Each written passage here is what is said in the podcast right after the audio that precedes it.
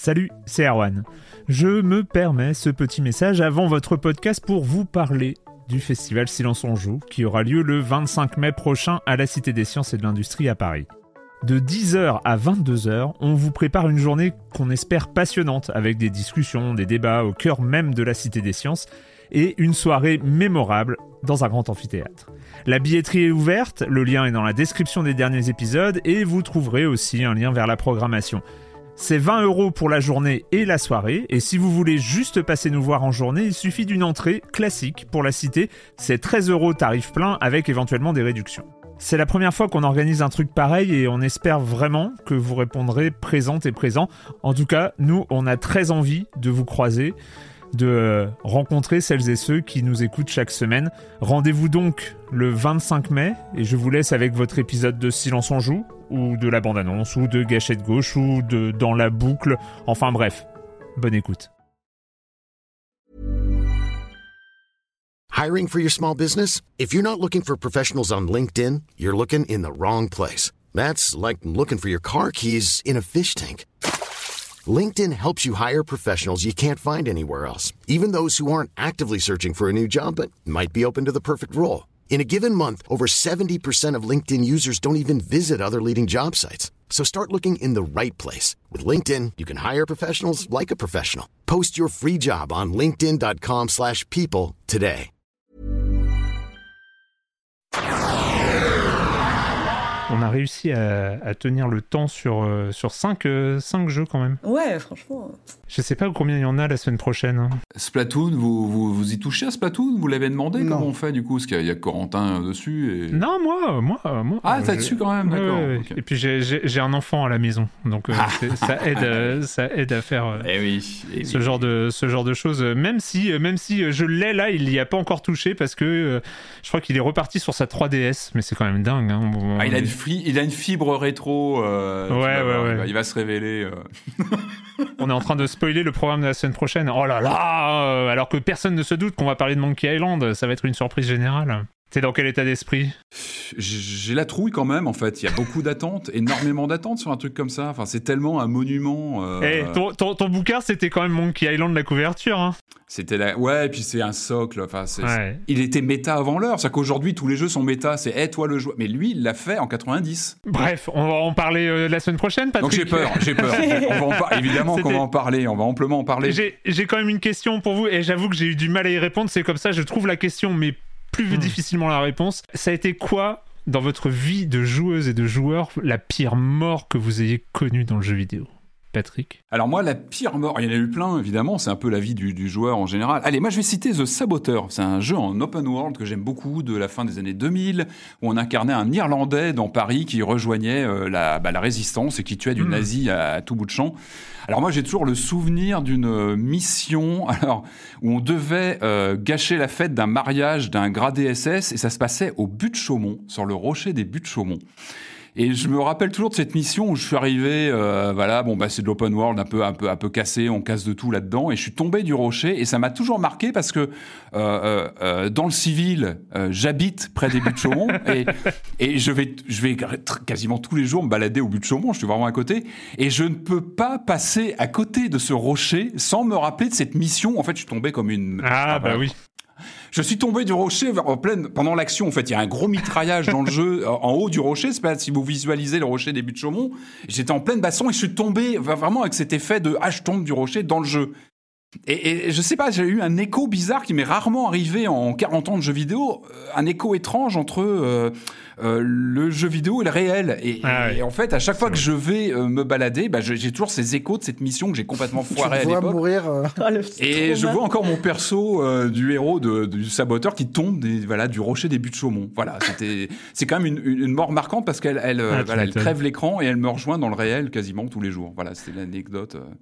Julie Euh, alors moi, le, le premier exemple qui m'est venu en tête, parce qu'il est encore frais dans ma mémoire, c'est euh, quand j'ai euh, joué à Cuphead et euh, que je suis morte contre le King Dice. Vraiment, c'est une mort qui m'a... C'est peut-être pas la pire, mais c'est celle qui m'a le plus énervée, qui m'a le plus frustrée. parce qu'en gros, c'est quand même le boss qui arrive avant le dernier boss final. Où en gros, on doit... euh, c'est euh, un jeu de hasard où en fait, on doit affronter plusieurs, euh, plusieurs ennemis avant d'arriver au King Dice. Trop contente que j'étais d'avoir passé les trois euh, ennemis euh, qui le précèdent et qui en plus reposent sur du hasard. C'est dégueulasse. Il y a des moments où on peut tomber contre un méchant bien pire que les autres.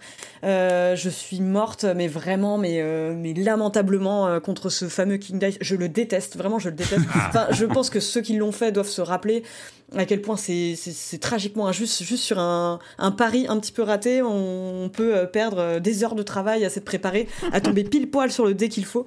Et oui, j'avais perdu, d'une manière toute bête. Et, euh, et vraiment, c'est un des boss qui m'a le plus énervé euh, au T'as jeté ta manette? mais, mais, mais, bah non, parce que j'y tenais quand même. Mais, euh, mais voilà, j'ai jamais eu autant envie de balancer ma manette, d'hurler dans un coussin. Et pourtant, bon bah voilà, hein, après, même après Elden Ring, c'est le truc qui m'a le plus marqué, quoi.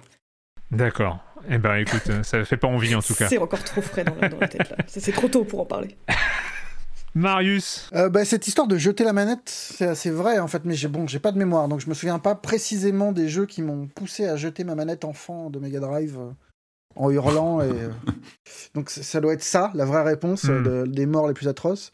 Mais plus près de nous, moi je dirais toutes les morts dans les jeux From Software avant le SSD. C'est tous ces moments où tu essayes d'apprendre ah à jouer, de comprendre comment ça se joue. Tu te fais bananer et tu meurs et tu remeurs et à chaque fois tu as un temps de chargement deux minutes, trois minutes qui sont insupportables. Et ça m'a poussé à, ne pas persévérer en fait. Et à partir du moment où le SSD est arrivé, j'ai l'impression que ça m'a simplifié la tâche. Ah, c'est ça le vrai, mode anti-triche, enfin le mode triche de, de des From en fait. C'est que ça, c'est reprendre l'actu, de, de remonter en salle très vite. Mais ouais, mais c'est, mais c'est, en fait, ta, ta, remarque, elle, rejoint euh, ce qu'avait ramené aussi Super Meat Boy à l'époque. C'est le fait que la mort, quand il n'y a pas de temps de chargement et quand il y a le, euh, le, retour automatique tout de suite, la mort est pas désagréable. Et euh, quand je disais que moi j'avais eu du mal à, répondre à la question, en fait, c'est que j'avais pas, comme toi, j'ai pas de souvenir très précis. Et en fait, il y a un truc qui m'est qui m'est vraiment remonté. C'est plus général, c'est pas un jeu en particulier, c'est je, je me suis rappelé de mon rapport à la mort dans les FPS solo et qui est ultra problématique mais vraiment ultra problématique. C'est-à-dire que tu le vis mal quoi. Ah, je le vis mais mal. Autant en solo. en solo.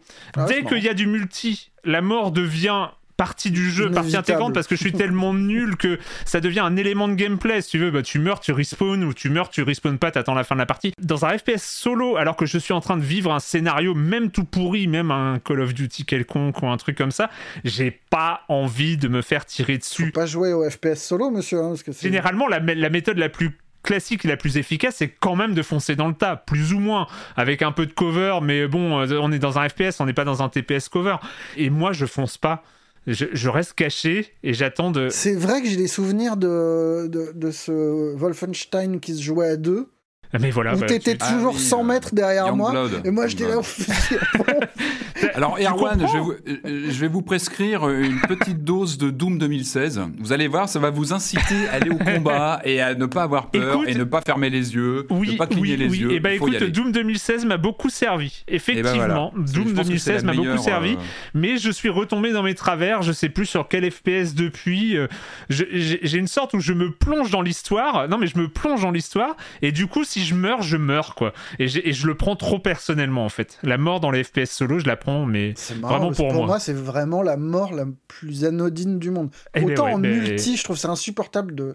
Tu vois, t'apparais sur la map, tu fais trois pas et il y a un mec qui te snipe de l'autre côté parce que tout le monde sait qu'il faut pas passer par là, mais toi tu sais pas, t'arrives, tu découvres et tu vois qu'il y a un, gap énorme entre ton level et celui des autres joueurs.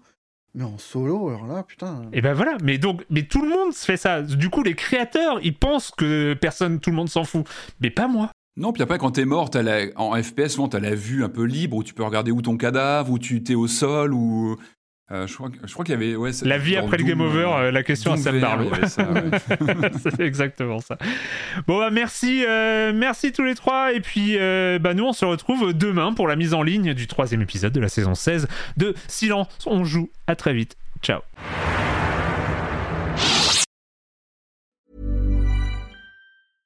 Selling a little or a lot?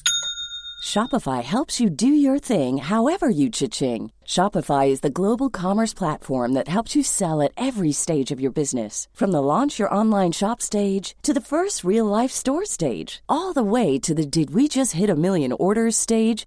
Shopify is there to help you grow. Shopify helps you turn browsers into buyers with the internet's best converting checkout. 36% better on average compared to other leading commerce platforms because businesses that grow grow with Shopify. Get a $1 per month trial period at shopify.com/work. shopify.com/work.